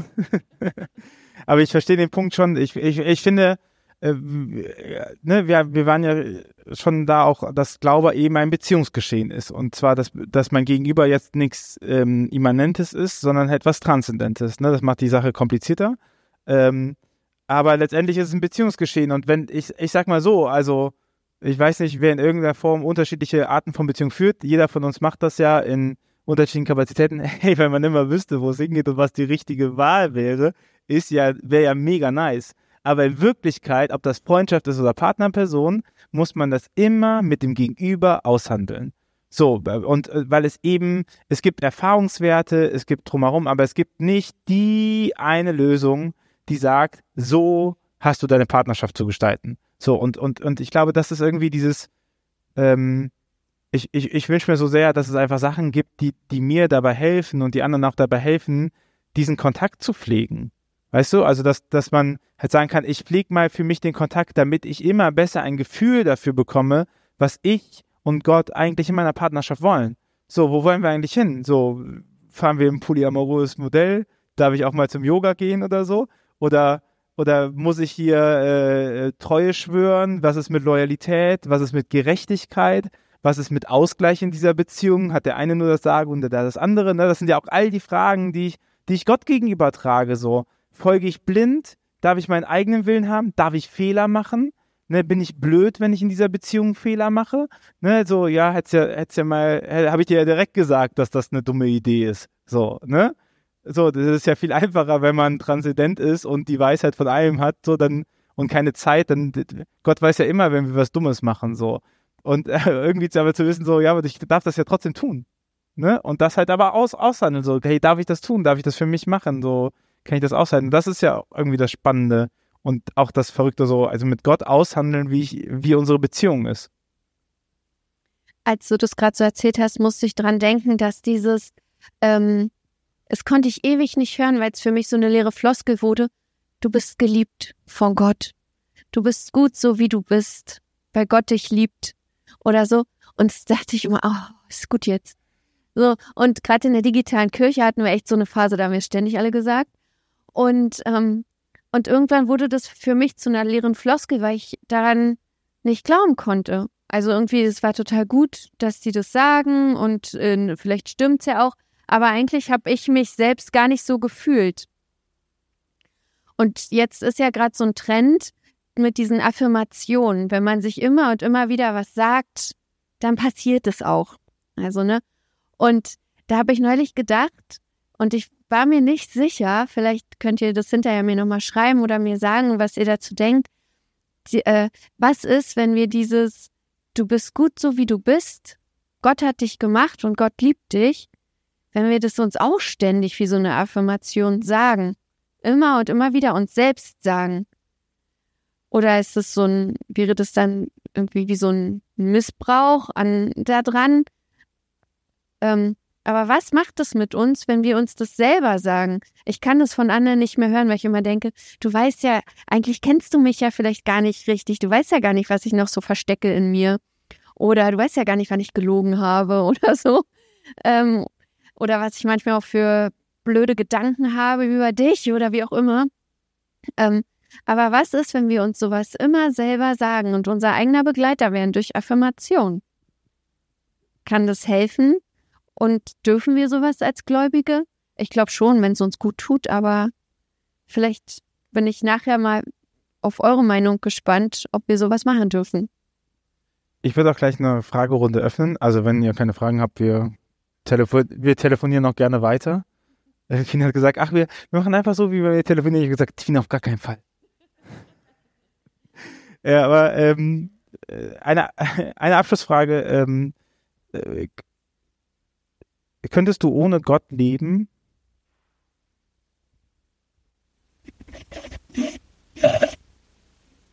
Naja, existieren schon. Ich habe ja mal ohne Gott gelebt, in dieser Wüstenzeit im Studium. Und schön war es nicht. Nee. Also, nee. Will ich auch nicht. Da, nee. Außerdem Was würde ich denn dann beruflich machen sollen? Verdiene ja mein Geld mit. Der schmale Grat zwischen Glaubensüberzeugung und Pragmatismus. Aber wir würden die Runde gerne öffnen und auch für euch öffnen, ähm, wenn ihr Fragen habt oder irgendwas fragen wollt. Das muss nicht zum Thema sein. Ihr dürft natürlich auch mich und Fine, Fine und mich, so ist korrekter, ne? Andersrum ist assig. Also äh, Fine und mich, Fine und mich gerne fragen, was immer ihr äh, fragen wollt oder auch zum Thema fragen. Äh, gibt es, gibt es Fragen? Ja, am besten einmal laut sagen, ich wiederhole es ins Mikrofon dann. Okay, die Frage ist, was ist der Unterschied zwischen einer klassischen Gemeinde und dem, was digitale Kirche bietet und wo die Kraft drin liegt? Äh, darf ich anfangen? Ich glaube, äh, äh, Hörer des Podcasts wird es nicht überraschen, territorial, territoriale Gemeinde stirbt. So, das wissen wir alle. Und das wissen wir nicht seit gestern, sondern das wissen wir schon seit den Anfang der 2000er Jahre. Und wir machen halt so und sagen, okay, aber die, die Silberhochzeit schaffen wir noch, oder? Oder bis die Kinder aus dem Haus kommen, schaffen wir noch, oder? Irgendwie fixen wir das. Komm, wir machen alles rein. Und ich glaube, das Besondere an digitaler Kirche, jetzt nicht nur, also ich glaube, Digitalisierung ist größer als digitale Produkte. Es geht nicht darum, dass es Instagram ist, sondern diese, diese Bewegung, die sich macht, diese Creator, die sich ergeben haben. Und äh, wir sind ja nicht nur Influencer, sondern auch die anderen, die sich an ganz unterschiedlichen Stellen, an ganz langweiligen bürokratischen Ordinariatstellen damit beschäftigen und in unserem Netzwerk sind, ist diese Bereitschaft, auf eine fremde Bühne wieder zu gehen. Weil ich, ich möchte es nochmal ganz ehrlich sagen, ne? kirchliche Kommunikation und Glaubenskommunikation scheitert nicht daran, dass niemand Instagram bedienen kann. Besoffene um drei Uhr nachts können Instagram bedienen. Es gibt genügend Beispiele dafür, die das zeigen. Okay? Es, es liegt nicht an der App und an der Komplikation der App, sondern es liegt an unserer eigenen Sprachlosigkeit, weil das gefixt wird durch Kultur. Weil wir ganz lange, also das ist meine Ansicht, weil wir ganz lange eine Form hatten, die super einfach waren. Aha, du hast eine Predigt, eine Predigt funktioniert so und so, du nimmst die Bibelstelle, machst das und das und dann habe ich, dann kann halt jeder irgendwann eine Predigt schreiben. So, wenn ich aber damit irgendwo hingehe, die nicht sagen, ja, das ist halt eine Predigt, die ist halt immer langweilig, sondern an Orte gehen muss wie Instagram, wo sich kein Arsch für dich interessiert. Es ist total irrelevant, dass du da drauf gehst. Niemand sagt, oh, schön, dass eine Pastorin da ist. Ne? Gut, dass mein katholischer Theologe seine Socken zeigt. Darauf habe ich gewartet. Hui, hui, hui, hui. So, es ist einfach scheißegal. Ich war auf Science Slams drauf. Ne? Da habe ich am Anfang gesagt, ähm, ich bin ein katholischer Theologe. Ich wusste, das ist nicht die beste Line auf Tinder, aber das war in der Menge war so, so. Und aber zu merken, okay, ich muss anfangen, das, was mir wichtig ist, irgendwie zu spielen. Ich muss anfangen, auch mir die Frage zu stellen, ähm, äh, was ist meine, wie sehen mich Leute und wie spiele ich damit? Ich bin danach immer auf die Bühne gegangen, habe gesagt, hi, ich bin Theologe und wer bis jetzt noch Hoffnung hat, ich bin katholisch. Und es war ehrlich, ne? Und ich glaube, das ist eine große Stärke äh, von, den, äh, von digitale Kirche in der ganzen Bewegung mit allem, was dazu hängt, dass, dass, dass die Leute anfangen mussten, wieder sich Gedanken darüber zu machen, dass das, was ihnen Hoffnung gibt, ne, das, wovon euer Herz voll ist, davon soll euer Mund erzählen, dass sie anfangen müssen, sich zu fragen, wovon ist mein Herz eigentlich voll? Und, äh, was war das nochmal, ne? Und dann anfangen müssen, darüber zu berichten. Und, und alle, die das machen, die wachsen ja. Und das ist so, ich glaube, das ist, das ist so diese Haltungsfrage drin. Ne? Nächste Frage. Die ist für dich. Die ist für mich.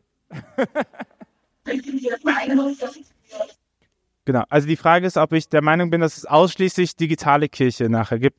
Ich, äh, also Digitalisierung ist größer als digitale Produkte. Eine, äh, eine Predigt wird nicht besser auf Spotify und ein Gemeindebrief nicht lesenswerter im PDF-Format. Sondern es geht, es geht darum, dass man versteht, wie Digitalisierung die Gesellschaft verändert hat, um darauf zu reagieren. Also wie entstehen Gemeinschaften etc. Ne? Und die klassische Territorialgemeinde sehe ich am Sterben. Trotzdem, hey, ihr seht das auch immer, ne? Ich find's mega geil, dass ihr hier seid.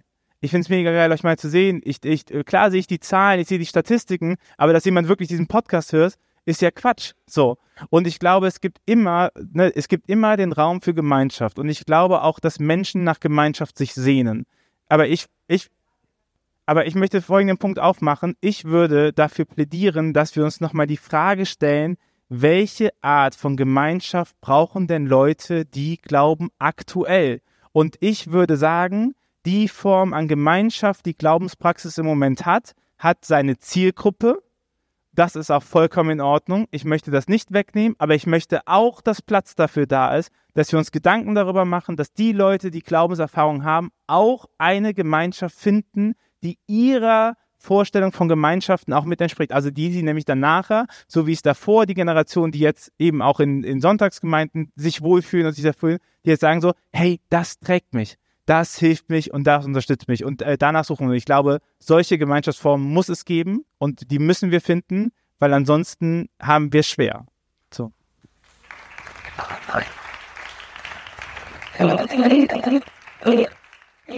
Bin ich auch froh, dass du nochmal die Kurve gekriegt hast. Oha. Also, also das äh, Gemeinsterben, ja, sehen wir, wir sehen das Gemein verschwinden und tatsächlich sterben. Ich sehe es auch in meiner Sonntagsgemeinde. Ähm, und ich glaube, dass wir als Kirche kleiner werden. Nee, das glaube ich nämlich auch nicht. Die Kirche kann nicht, also glaube ich nicht. Irgendjemand schrieb mal zum, schrieb mir mal, du Josephine, und es war auch jemand, der in der Kirche arbeitet. Und der schrieb mir, du, Gott ist doch Kirche egal. Und dann habe ich gesagt, ja, aber Gott sind ja nicht die Menschen in der Kirche egal. Ähm, vielleicht die Institution. Und ich glaube, unsere Institution wird sich verändern. Und ich glaube, das macht, äh, macht mir auch Angst und macht mir auch schlaflose Nächte als Pastorin. Ja, ich hab, ich weiß auch, ich werde in Zukunft Menschen enttäuschen, wenn wir Gebäude ver verkaufen müssen. Ich habe auch, ich überlege auch manchmal, wenn es immer heißt, dann fällt eine Fahrstelle weg, wenn der in Ruhestand geht und so, denke ich immer, mein Gott, ich habe keinen Bock in zehn Jahren oder in 15 Jahren alleine diese Gemeinde zu leiten. Weil da muss ich Dinge machen, die will ich nicht machen.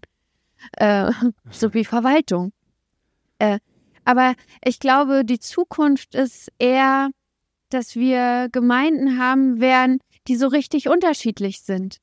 Dass, dass es nicht mehr heißt, wir müssen in einer Gemeinde alle Kirchen bedienen, weil die Menschen sich nicht mehr bewegen. Wenn ich jetzt, wenn mir jetzt Menschen schreiben und sie sagen, also in meiner Gemeinde, da fühle ich mich überhaupt nicht wohl und ich höre jetzt langsam auch an, auf an Gott zu glauben. Oder die Pastorin, die hatte mit uns das Traugespräch und die hat uns überhaupt gar nicht verstanden. Die will überhaupt gar nicht auch das machen, was wir möchten, was wir uns wünschen. Dann sage ich immer, dann such woanders. Fahr woanders hin. Du musst nicht in dieser Gemeinde sein, zu der du, nur weil du da wohnst, zugeordnet bist. Such dir, was du brauchst. Und ich glaube, so wird es in Zukunft vielleicht sein, dass wir Gemeinden haben und dass wir alle, wir, wir sind ja alle mobiler geworden, ähm, dass wir uns das suchen. Und das ist eben doch digitale Kirche dass wir uns da suchen können, was wir brauchen und dass wir das auch wieder verlassen können, wortlos, wortlos und ganz still, wenn wir es nicht mehr brauchen oder wenn wir denken, das kann ich mir jetzt gerade nicht mehr antun oder wenn wir was Neues suchen. Also ich glaube, so wird Kirche in Zukunft sein. Mein Bild von Kirche sind nicht die schönen Kirchgebäude, die ich wirklich auch liebe. Mein Bild von Kirche ist ein Zelt, was luftig ist, und was wir öffnen können und was wir transportieren können und was Schatten spendet in der Hitze und ähm, was erweiterbar ist mit Vorzelten oder so. Oder wir lassen es einfach sein. So ist mein Bild. Wenn ich das noch dazulegen darf, ich glaube, dass ähm, bei Digitalisierung geht es viel um Themen und nicht um Orte. Und bei Territorialgemeinde geht es viel um Orte. Und ich glaube, ein, ein ähm, ein, ein Misskonzeption, die wir ganz oft machen bei Digitalisierung, ist, dass wir versuchen, den Kirchturm irgendwie digital zu machen. Ne?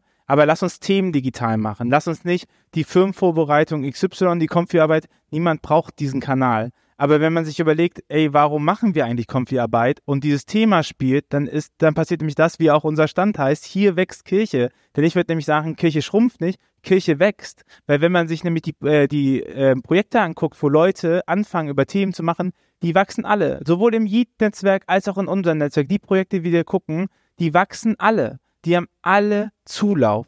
So, und wenn man nochmal auch, also ich kenne auch aus meiner Beratung, ich kenne kein Projekt, wo jemand gesagt hat, wir probieren was und es ist gescheitert, weil keiner kommt. Die sind alle gewachsen. Aber wir haben den Blick oft auf die totalen Zahlen, ne? Und die totalen Zahlen in der Sonntagsgemeinde, auch das einfach auch mal als Fund zu sagen, es bewegt sich immer noch ähm, äh, ganz schön viele Menschen am Sonntag, um in eine Kirche zu gehen. Und, ne, das ist nicht, das ist nicht zu, äh, äh, nicht klein zu reden. Aber, so, die schrumpft halt, aber schaut auf United for Rescue zum Beispiel, ne, die das Thema Flüchtlingshilfe ist einer der größten Netzwerke an, an ähm, äh, Rettungsaktionen im Mittelmeer geworden. Äh, äh, hier mit gegründet in dieser, in dieser Veranstaltungsreihe. So, also Kirche wächst. Hier, ne, Kirche wächst. Und ich glaube, wir sollten in der Planung eben auf diese Ressourcenverteilung auch gucken und zu sagen, hey, lass uns doch einfach auch bitte in Wachstum auch mit investieren, ne? Und das zu sagen, hey, es gibt es das, was also das, ich, ich würde sagen, prinzipiell gibt es da eine Hoffnungsbotschaft, äh, die man auch mittragen kann.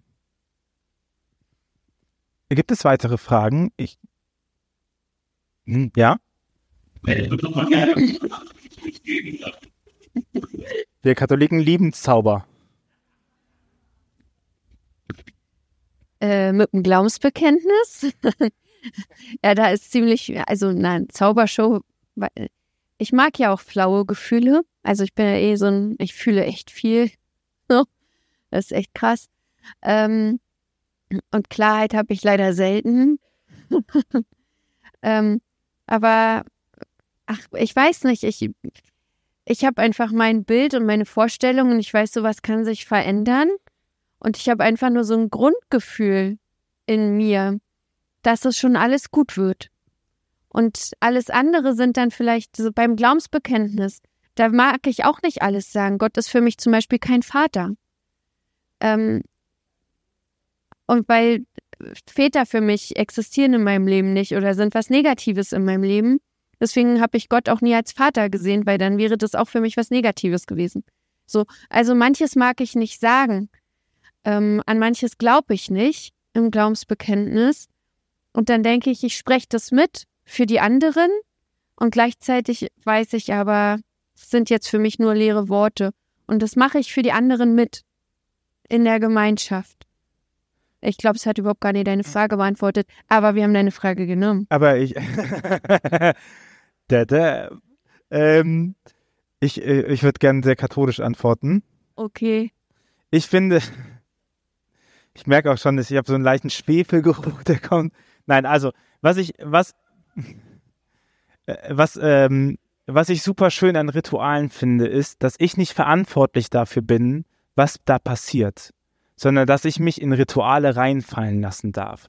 Dass ich halt sagen kann, mein, weißt du, also ich kann ja sagen, mein Tag ist richtig scheiße, ich kann in eine Messe gehen und die passiert einfach. Ein Tagzeitgebet passiert einfach, ein Rosenkranz passiert einfach. Und ich darf da einfach mich reinfallen lassen.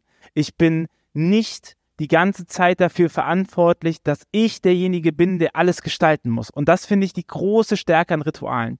Ähm, ne? Und das finde ich, das, äh, das ist etwas bei vielen, wo ich mit meiner Konfession Optimierungsbedarf sehe, ist das etwas, wo ich sage, hey, das ist so schön, nicht die Verantwortung im Gebet immer haben zu müssen. Und deswegen auch das Glaubensbekenntnis, äh, auch zu sagen, so, ich lasse mich da einfach mal reinfallen. Und ich kann ja auch für mich nochmal klar machen, dass dieses, dieses Vater nicht geschlechtlich gesagt ist für mich. Ne? Und ich kann mir überlegen, ob ich für mich andere Formulierungen habe. Aber ich lasse mich da reinfallen, zu sagen, es gibt die Tradition, ja, jetzt kommt das Katholische, ne? Es gibt die Tradition, die, die ganz lange versucht, sich zu überlegen, was hat Gott denn überhaupt für uns gesagt? Und, und ich muss das nicht. Ich muss nicht der schlauste Mensch der Welt sein, der das irgendwie überdenkt. Ich muss keine krassen neuen Innovationen sein, sondern ich darf mich einfach mal in diese Tradition fallen lassen und gucken, was mit mir passiert. Und ähm, mit dieser Haltung äh, gehe ich in eine Messe und mit dieser Haltung bete ich Gebete, die mir vorgegeben werden. So, das äh, darf sich nicht daran erschöpfen. Ne? Ich muss auch manchmal selber Ausdruck finden, aber ich finde es wahnsinnig befreiend, nicht immer verantwortlich für meinen Glauben zu sein, sondern es auch einfach manchmal äh, abgeben zu dürfen an was Anonymes.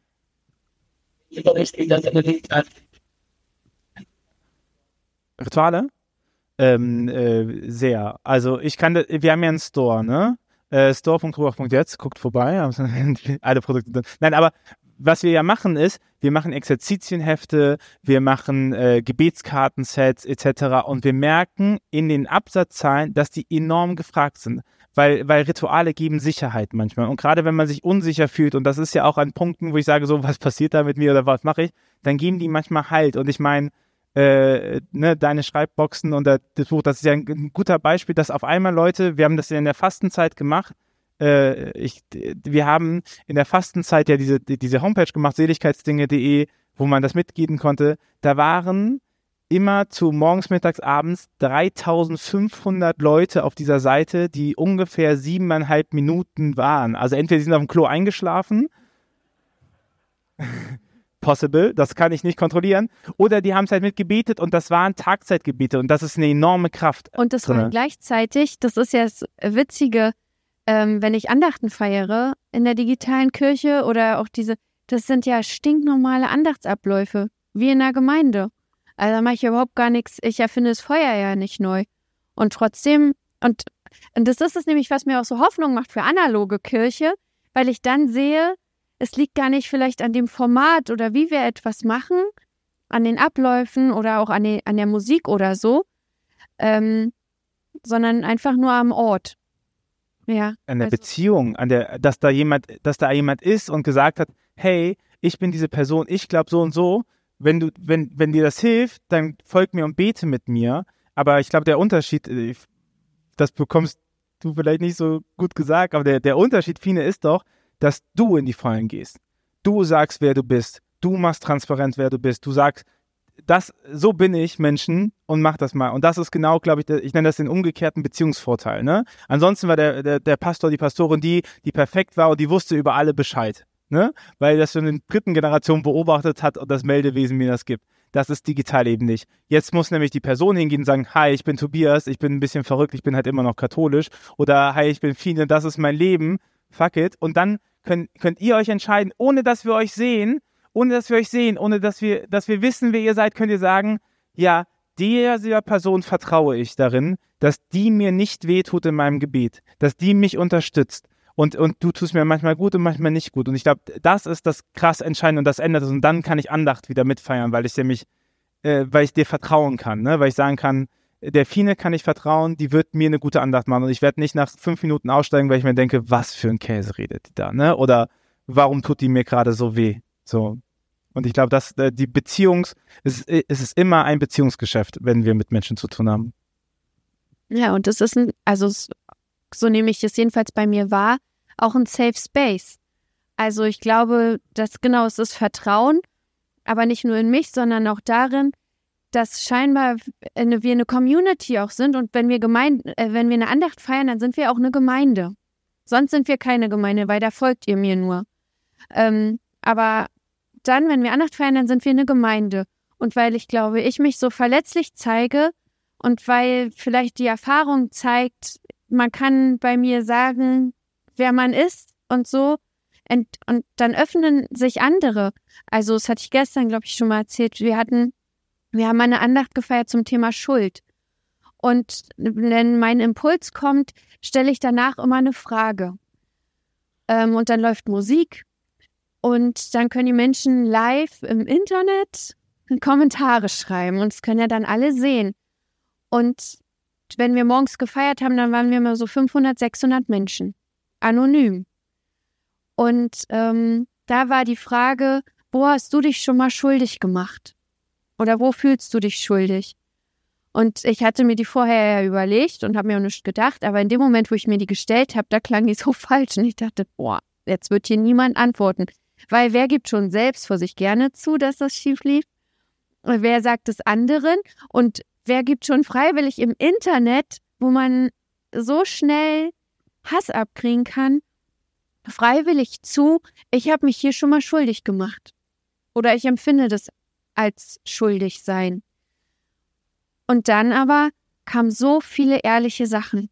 Also wirklich, wirklich tiefes, ehrliches. Und da habe ich, da habe ich auch wieder geweint, aber ähm, das hat mir eben gezeigt, ne, dass es wirklich, wenn wir uns auch in Gemeinden öffnen und wenn wir uns eben nicht wenn wir eben nicht so tun, als wenn bei uns alles läuft. Wenn die ältere Dame sagt, ja, meine Enkelkinder haben sich schon seit Wochen nicht gemeldet, mir tut es weh, dann sagt vielleicht die nächste, ja, so ist das bei mir auch. So, und dann kommt man ganz anders miteinander ins Gespräch, man wird ganz anders Gemeinschaft und man feiert auch anders Gottesdienste, weil man voneinander weiß. Und ich glaube, das ist es, was in unserer Gesellschaft fehlt, dass wir nicht voneinander wissen. Und wenn wir voneinander wüssten, dann würde mich das nicht so stressen, wenn hinter mir schon wieder jemand hupt, wenn ich eine alte Dame über die Straße lasse. So, dann würde ich vielleicht einfach hinterfragen, was ist gerade bei dem los, dass der so Stress ist, dass der mich weggucken muss. Oder so, oder was ist, warum sind Kinder so brutal in der ersten Klasse zueinander und schlagen sich oder so? Also, oder warum, warum muss die Frau im Netz mir schreiben, dass sie mich hässlich findet? Was läuft bei ihr falsch? Ja, also voneinander wissen ist, glaube ich, der Schlüssel.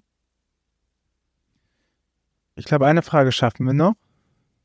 Also der Punkt, ich wiederhole das nochmal für die Aufnahme. Ähm, äh, du hast gesagt, dass voneinander wissen manchmal ja auch schwierig ist, weil äh, man ja dann auch weiß, was der Nachbar denkt oder so, ne? Ich, äh, passa, pari, ich kann kein Deutsch mehr. Ich wiederhole in eigenen Worten.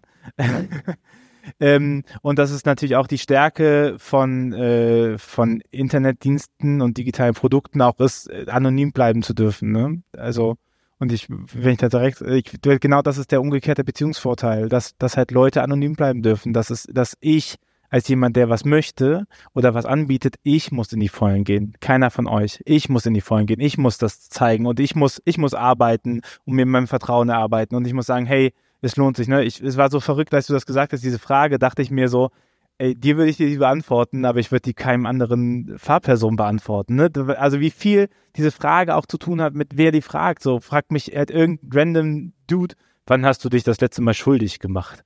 So oder fragst du mir das, wo ich denke so, ja, da ist es irgendwie gut aufgehoben auch, ne? So. Ich habe deine Frage eher so verstanden, dass es gefährlich wird, wenn wir voneinander wissen, weil es eben ausgenutzt werden kann und gegen uns verwendet werden kann. Und da habe ich äh, viel Zeit in der Therapie mit verbracht, weil ich, also ich trage ja mein Herz auf der Zunge. Und ich kann leider nichts anderes, als das zu sagen, was ich denke. Und manchmal schaffe ich es auch, das äh, diplomatisch auszudrücken oder so. Ähm, und das war ganz oft, oder ich dachte ganz lange, dass das meine Schwäche ist. Weil in der Schule habe ich dafür Kloppe kassiert. Oder war auch viel dann die Außenseiterin. Ähm, und ich habe das sehr wohl erlebt, dass das gegen mich verwendet wird. Also ich bin damit groß geworden. Und ich dachte eben immer, es ist meine Schwäche. Aber komischerweise haben mir Menschen, die ich an der Bushaltestelle traf und ich wollte eigentlich nur meine Musik hören, haben mir an der Bushaltestelle, wenn ich den Hallo gesagt habe, ihre Lebensgeschichte erzählt. So, warum? Oder ähm, ja, so und ähm, und das ist scheinbar ist es eine Stärke, dass ich das kann und das muss man können und man muss es aushalten können und ehrlich gesagt, ich kann es auch manchmal nicht aushalten ähm, und muss das auch lernen, gerade wenn ich bedenke, dass es Tausende von Menschen sehen. Ähm, und muss da auch Strategien finden, um gut mit umgehen zu können. Aber wenn Menschen das ausnutzen, wenn wir uns öffnen, was sagt das über die?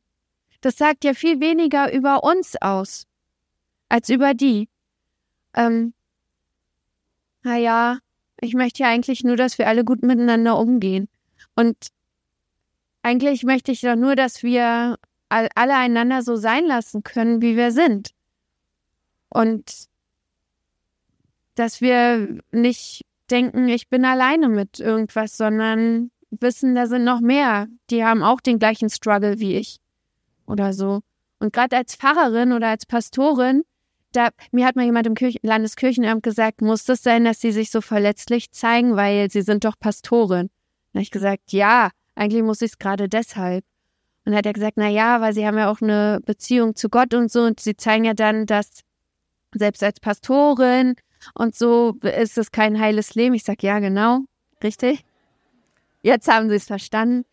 Ähm, und äh, ich weiß nicht mehr, warum ich euch das erzählt habe, aber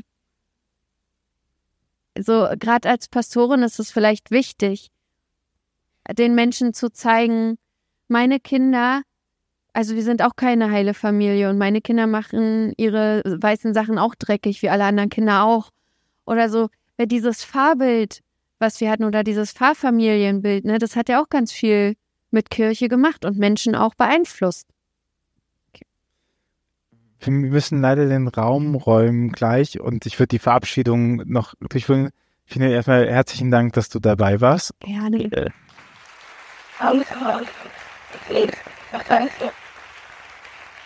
Okay, Zugabe.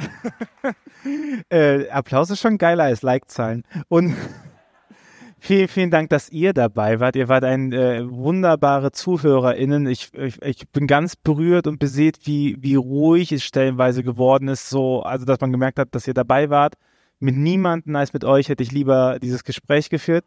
Mit niemandem als mit dir hätte ich lieber dieses Gespräch geführt, Fine. Wenn, äh, wir bleiben bestimmt noch ein bisschen hier. Wenn ihr Fragen habt, kommt gerne zu uns. Ansonsten äh, kommt gerne zum Stand. Hier ist danach, und das möchte ich euch auch eine herzliche Empfehlung aussprechen, ist äh, Hossa Talk mit äh, Jay und Marco. Ähm, äh, geht, äh, also wer die noch nicht kennt, das ist auf jeden Fall eine Empfehlung. Draußen regnet es ja auch. Also wir würden euch die halbe Stunde irgendwie noch beschäftigen. Vielen, vielen, vielen Dank, dass ihr da wart. Habt noch einen schönen Kirchentag, seid gesegnet und wir sehen uns. Dankeschön. Dieser Podcast ist eine Gemeinschaftsproduktion von Ruach Jetzt und der Evangelischen Arbeitsstelle für missionarische Kirchenentwicklung und diakonischen Profilbildung MIDI. Produziert von Ruach Jetzt. Mehr Informationen findest du auf windhauch.ruach.jetzt.